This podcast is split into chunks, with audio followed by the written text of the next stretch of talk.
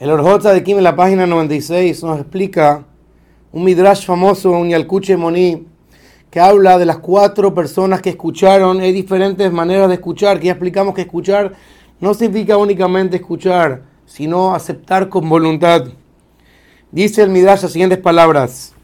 Hay quien escucha y pierde. Hay quien escucha y es recompensado. Hay quien no escucha y es recompensado. Y hay quien no escucha y pierde. Y explica cada uno el Midrash. Hay quien escucha y pierde. Se refiere a Adam Arishon.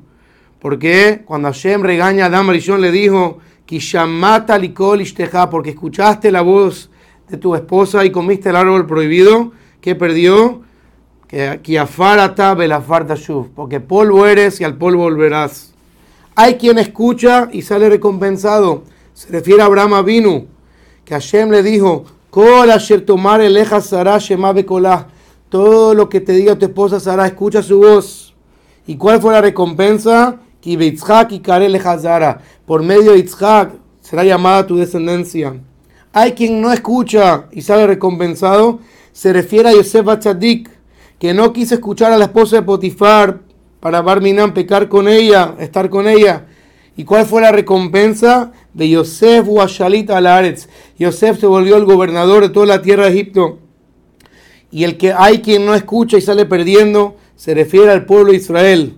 Velo llamó Elai, que el pueblo de Israel no escucha la palabra de Dios. Velo y tú etosnam, y no inclinamos nuestro oído a escuchar a Dios. ¿Y qué perdimos, qué perdimos Barminam? Dice el Nabir Mia, la Mavet, la Mavet, de que le tocaba morir, morir, que le tocaba morir con espada, con espada.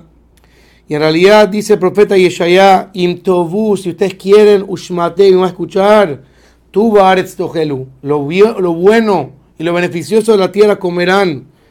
Y claramente la Torah nos enseña en la parashá de Ben Sorero More, que es castigado porque no escucha, que su papá y su mamá lo agarran y lo quieren regañar y no quiere hacer caso y quiere tener una vida de, de comer como un glotón y beber vino y robar a sus padres y justamente lo llevaban al Beitín para que lo maten. ¿Por qué? Porque perdió la capacidad de escuchar. Y sobre todo el pueblo de Israel está escrito Mambrime Itemim Hashem, justamente esta cualidad de ser rebeldes y no querer escuchar a Hashem.